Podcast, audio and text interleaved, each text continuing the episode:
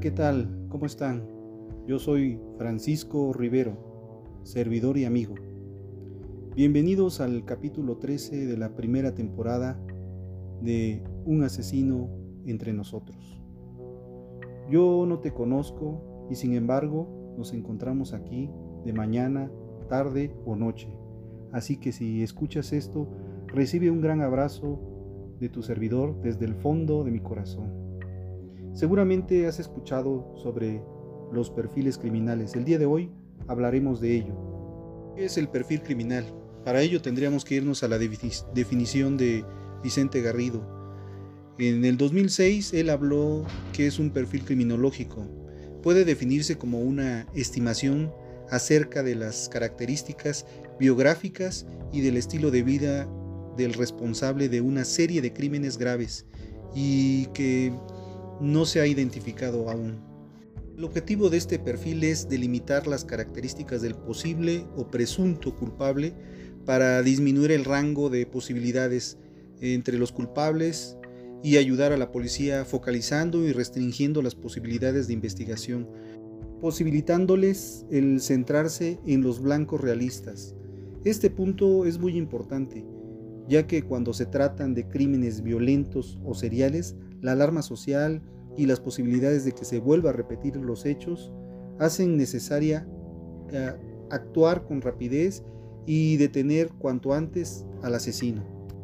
No obstante, el perfil tiene sus limitaciones.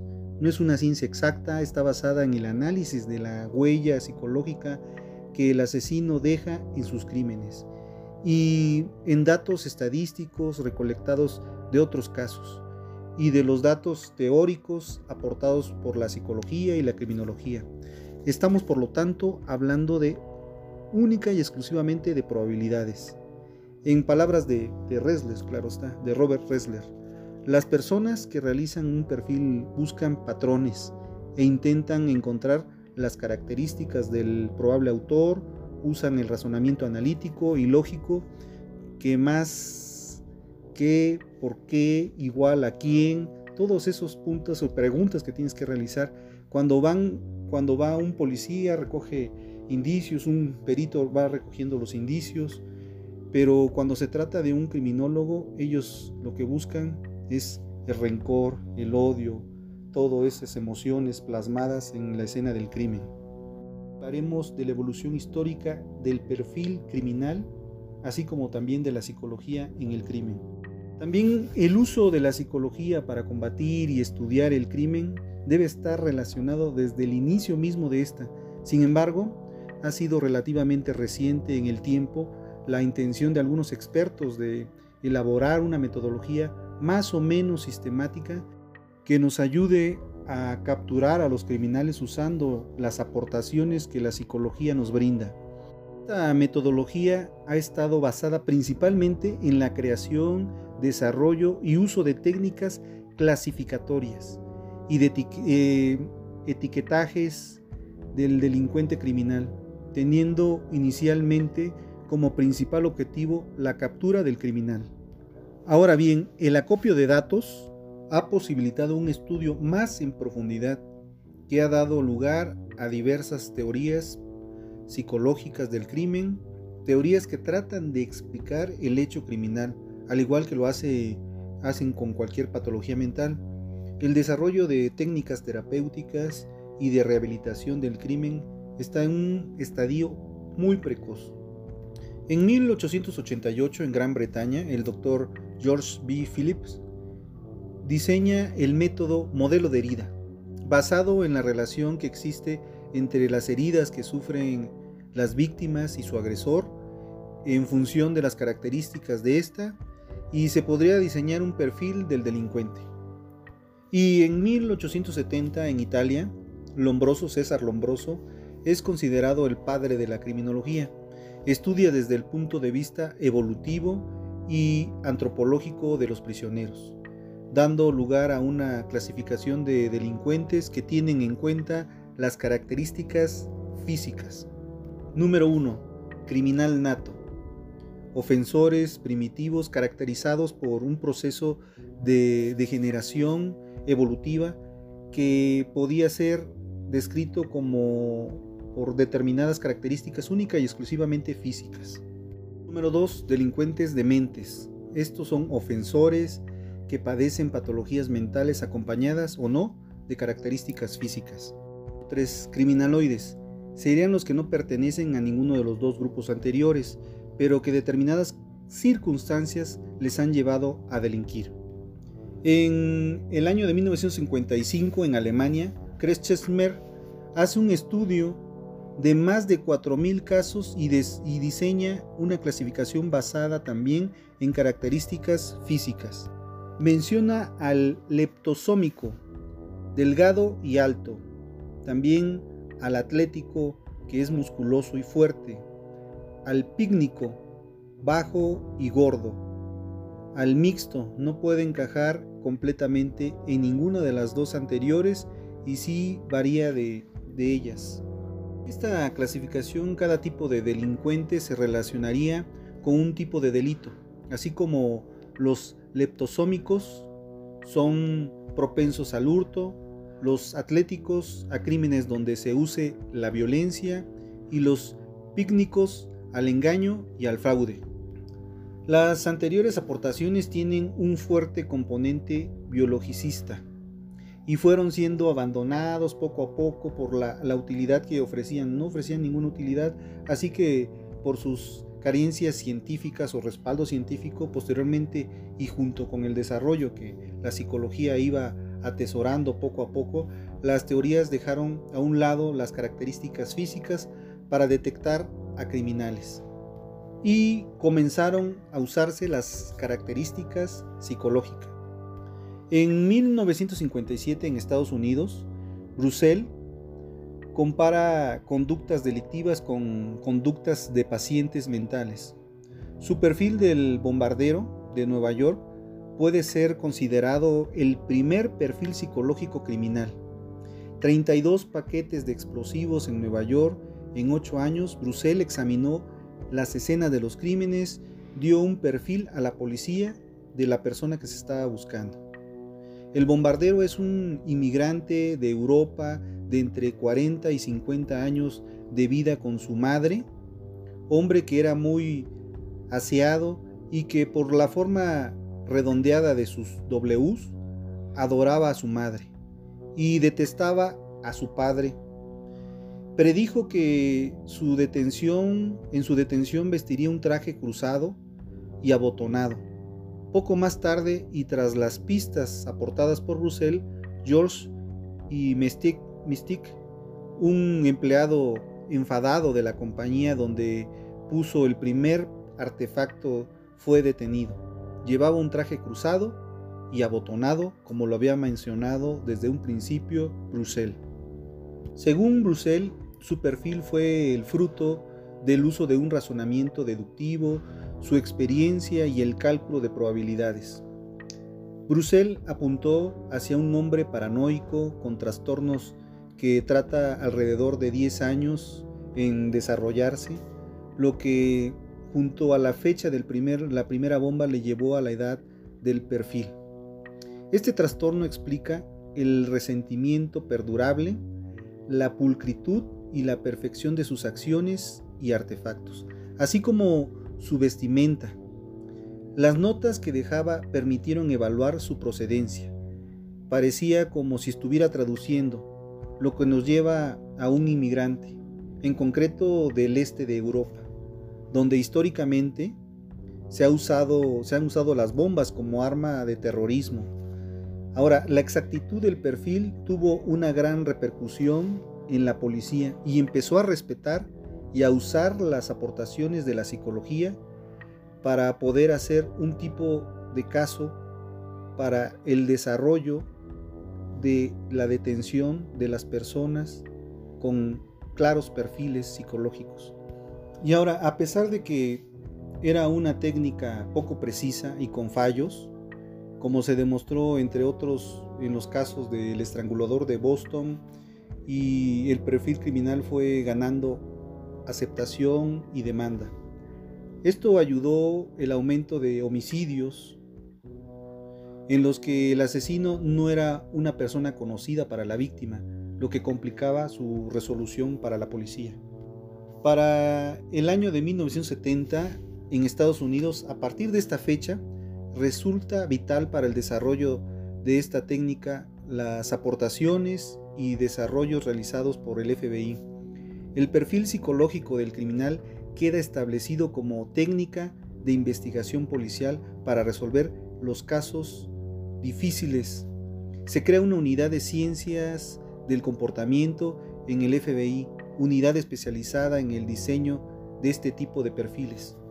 Agentes del FBI se preocupaban por este tema y se van especializando más y más. Entre ellos resalta un personaje muy importante como Robert Ressler.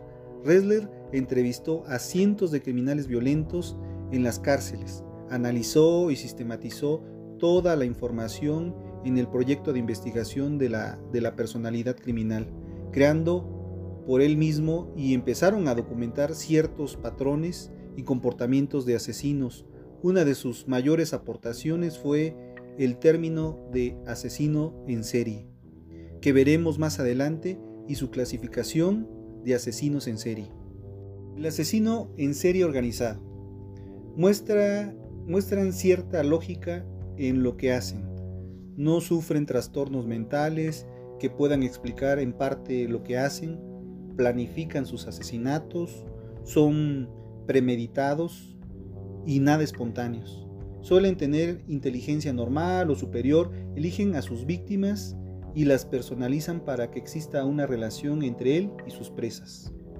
Los asesinos en serie no organizados.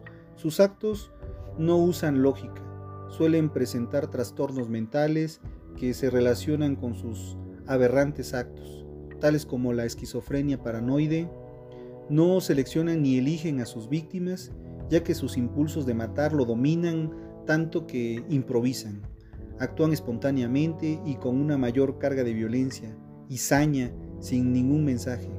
Su deterioro mental hace también que no se ocupe de la, de la escena del crimen ni haga nada especial para que sea detenido.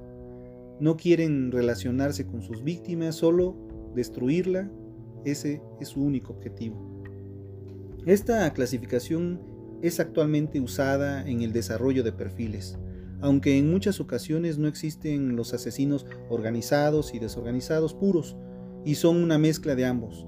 No obstante, la división sí ha resultado fructífera y de gran ayuda a la hora de perfilar un asesino, ya que dentro de su clasificación, las características que describen a uno y a otro tipo de asesino se tiene una gran consistencia estadística. Los términos de organizados y desorganizados son, como dice Robert Ressler, de fácil uso para la policía, porque se escapa un poco de los términos de la terminología psicológica y médica. A partir de las aportaciones del FBI, las técnicas del perfil criminal han ido evolucionando y adaptándose por otros cuerpos de policía de otros países. Además, se han creado diversas titulaciones académicas, agencias y organizaciones privadas encargadas de realizar perfiles criminales.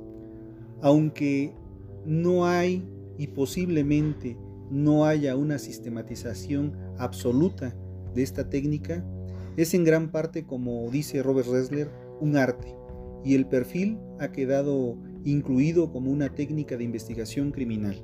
Ahora bien, en el ámbito de la aplicación del perfil criminológico, generalmente el uso del perfil criminológico se restringe generalmente a crímenes importantes, tales como homicidios y violaciones. Como mencionamos anteriormente, las características de estos hechos hacen que la policía deba trabajar contra reloj para resolver estos casos. Cuando se trabaja en homicidios, donde el culpable es un desconocido de la víctima, el perfil puede ayudar a dar luz sobre el crimen y encaminar a los policías en sus investigaciones. Cuando se requiere evaluar la posibilidad de relacionar varios homicidios, realizar un perfil sobre el autor de los asesinatos puede ayudar a determinar si estamos ante un asesino en serie o ante un asesino inconexo. En otras ocasiones, el perfil ayuda a conocer ante qué tipo de personas nos enfrentamos. Y este arma puede ayudar o usarse ante su captura, provocando, por ejemplo, al agresor ante los medios de comunicación y después de su captura preparando los interrogatorios. Otro ámbito de la aplicación del perfil es su función teórica, en cuanto a que el análisis y evaluación de casos sirven para aumentar el conocimiento que se tiene sobre la propia técnica y sobre el hecho criminal. Hablemos sobre tipos de perfiles criminales. Hablemos sobre el perfil de agresores conocidos o método inductivo. Este método se basa en el estudio de casos para, a partir de ellos, extraer patrones de conductas característicos de esos agresores. Se desarrolla básicamente en el ámbito carcelario, mediante entrevistas estructuradas o semiestructuradas, aunque también suelen usarse como fuente de información en las investigaciones policiales y judiciales. El estudio de presos se complementa con entrevistas a personas o al personal de carcelario a su cargo, así como parientes y cualquier persona que pueda dar información relevante respecto a esta persona. Menciona Robert Ressler dentro del proyecto de investigación de la personalidad criminal que entrevistó junto a sus colaboradores a cientos de criminales violentos por todas las cárceles de Estados Unidos.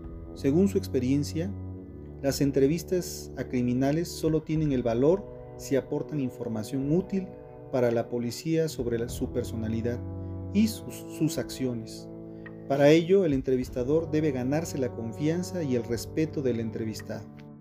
Una característica a tener en cuenta a la hora de elegir a los entrevistados es que ninguno de ellos pueda ganar nada por el hecho de participar en la entrevista, ya que esto podría sesgar sus respuestas. En cuanto al perfil de agresores desconocidos o método deductivo, este método se basa en el análisis de la escena del crimen en cuanto a sus evidencias psicológicas para que pueda inferirse el perfil del autor de ese crimen. En este método se intenta pasar de los datos generales a los datos particulares de un único individuo. Para ello, se analiza la escena del crimen, la victimología, las pruebas forenses, las características geográficas, emocionales y motivacionales del agresor. Para la realización de este perfil se tiene en cuenta los datos aportados por el método inductivo. Para ejemplificar este método, tomamos un perfil realizado por Robert Ressler. La mayoría de los asesinos en serie son blancos. Danny vivía en un barrio blanco. Si hubiera aparecido cualquier hombre negro, hispano o incluso asiático, muy probablemente habrían notado su presencia. Pensé que el asesino no era joven, porque el asesino tenía un carácter experimental y porque el cuerpo había sido abandonado a poca distancia de un camino, elementos que indican que se trataba de un primer asesinato el abandono del cuerpo justo al lado de un camino transitado sugiere que el asesino quizás no tenía la fuerza física suficiente para llevar el cuerpo más lejos. También para la metodología del perfil, para la elaboración de un perfil criminal, es necesario el análisis y evaluación de estas fuentes. La escena del crimen, el perfil geográfico, el modus operandi y la firma del asesino y victimología. La escena del crimen es, como su nombre lo indica, el lugar que el asesino ha elegido para matar a su víctima. La escena puede ser varias y el asesino ha usado varios lugares desde que la atrapa a su víctima hasta que la, hasta que la deja o la abandona. Puede atraparla en un sitio, torturarla en un segundo sitio, matarla en un tercer sitio y trasladarla a un cuarto para abandonarla ahí. En cualquier caso, la escena principal es donde la muerte o la agresión de mayor importancia se realiza y el resto son secundarias. Generalmente es en la primaria donde hay más transferencia entre el asesino y su víctima, por lo cual suele que hacerse o encontrarse de, evidencias o hallarse evidencias psicológicas y físicas. Es importante, por esto, la protección de la escena del crimen o escena únicamente, ya que cada pista puede ser clave. Además, es necesario evaluar si ha habido una manipulación de dicha escena, lo que suele llamarse actos de precaución o conciencia forense, cuando se eliminan pruebas físicas. El perfil geográfico. Este perfil describe el aspecto geográfico donde se desenvuelve el delincuente, sus escenas del crimen, los puntos geográficos de esos crímenes, sus desplazamientos, el terreno en el que actúa, zona de riesgo y base de operaciones. Este perfil nos dice mucho del mapa, del mapa mental del criminal, que es la descripción que el delincuente tiene en su cabeza de la zona geográfica en la que se desenvuelve en su vida cotidiana. En su casa, su calle, su barrio, su ciudad, están descritos en la mente del criminal en función de la experiencia que ha tenido con cada uno de estos lugares. Nos describe su zona de confianza, su territorio, la zona de influencia, cómo se mueve y se desplaza por ellas. La comprensión de estos datos nos puede dar información de qué, en qué zona vive, dónde debemos buscarlo y dónde puede actuar. Como cualquier depredador, este ataca a sus víctimas en el territorio en el que se sienta seguro. Su presa tenga menos posibilidades de huir, reduciendo toda posibilidad para ello. Como cualquier persona, las conductas que requieren intimidad o que puedan provocar cierto estrés son más fáciles de realizar en entornos conocidos que en aquel desconocido que nos provocaría una inseguridad. Para el asesino en serie, matar es su objetivo, pero no olvida su sentido de supervivencia que le hace tratar de evitar que sea capturado. Eso va a matar en aquellas zonas o lugares en los que se sienta cómodo y seguro. Este hecho puede desaparecer en determinado tipo de asesinos en serie, en concreto en los desorganizados, en los que su sed de muerte se produce por impulsos y no tiene tanto control sobre este aspecto. Generalmente, su deterioro mental también hace que no planifique tanto sus crímenes. Por, otro lado, ese deterioro mental hace que no sea capaz de desplazarse a grandes distancias para buscar a sus víctimas, ni para acabar con sus vidas, por lo que también actúa en su zona geográfica. Esto, esto es muy importante, lo que les voy a mencionar, porque muchos estudios se han hecho al respecto de los cuales la hipótesis del círculo de Center ha sido la más fructífera. Corresponde a un estudio realizado con violadores en el que se encontró que entre el 50 y el 70% de ellos vivían en un área que podía ser delimitada por un círculo, que unirse los dos lugares más alejados donde había actuado o, había realizado el crimen muchos de ellos vivían en el mismo centro de ese círculo. El estudio donde, de, casos ha mostrado que la mayoría de los asesinos en serie, sus primeros actos se realizan cerca del lugar donde residen, donde trabajan y posteriormente se van alejando poco a poco a medida que van adquiriendo seguridad y confianza en sus asesinatos. Cuando decimos cerca del lugar donde vives, o donde vive es una cercanía relativa, ya que el asesino tampoco se va a exponer a ser reconocido actuando en lugares muy próximos a su hogar. en el que posibles víctimas, testigos puedan reconocerlos. Pero existen excepciones. Hay un tipo de asesino, el conocido como viajero. Este rompe esta regla en cuanto a que prefiere viajar lejos de su zona habitual de residencia para matar a sus víctimas. El modus operandi y firma. El modus operandi es el método que usa el asesino para llevar a cabo su crimen. Describe las técnicas y las decisiones que el asesino ha tenido que tomar. De esta evaluación sacamos la información sobre cómo mata a nuestro, cómo mata nuestro asesino y qué características psicológicas se pueden deducir de este método.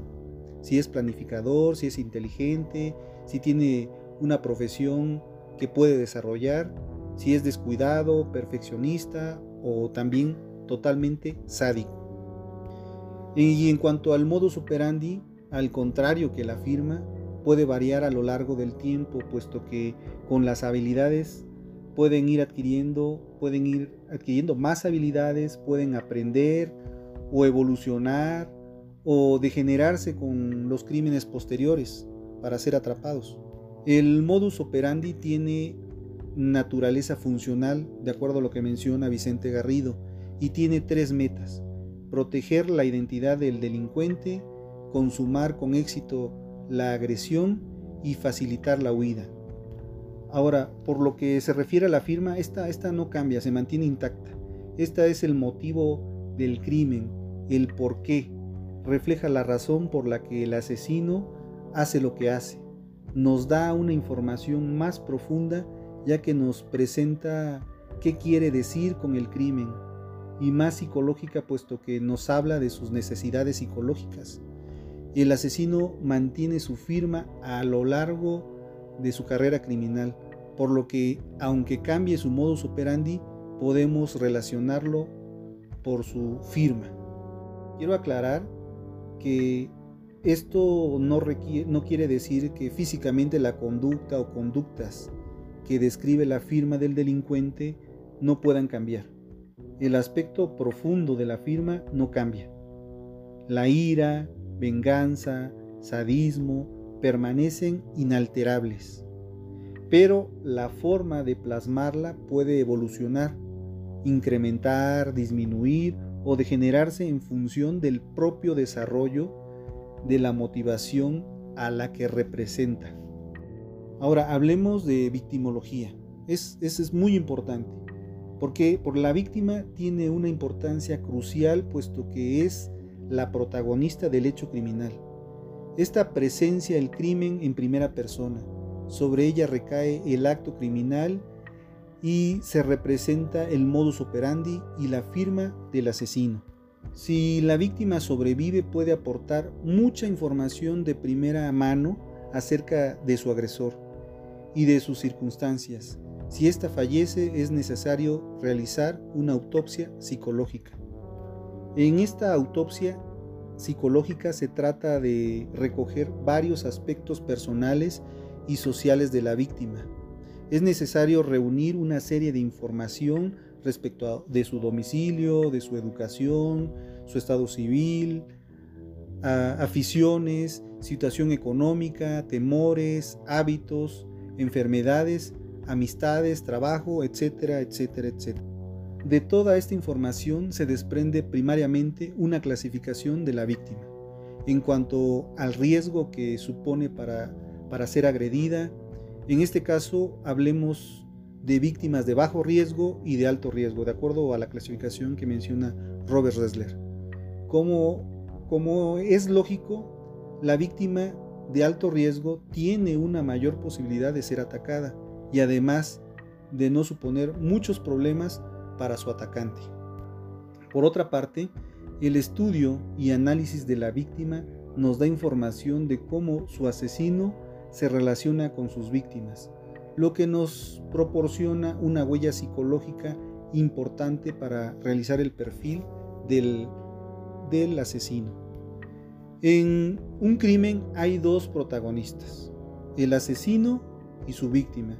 Entre ellos hay una relación, el asesino usa a la víctima para narrar su historia, para satisfacer sus necesidades, sus fantasías, sus fantasías personales, pero también para dejar constancias de, de su relación con el mundo. Y es en esta relación donde se refleja más su personalidad. Bueno amigos, hasta aquí hablamos sobre perfiles. Espero les haya gustado este capítulo. También espero sus comentarios.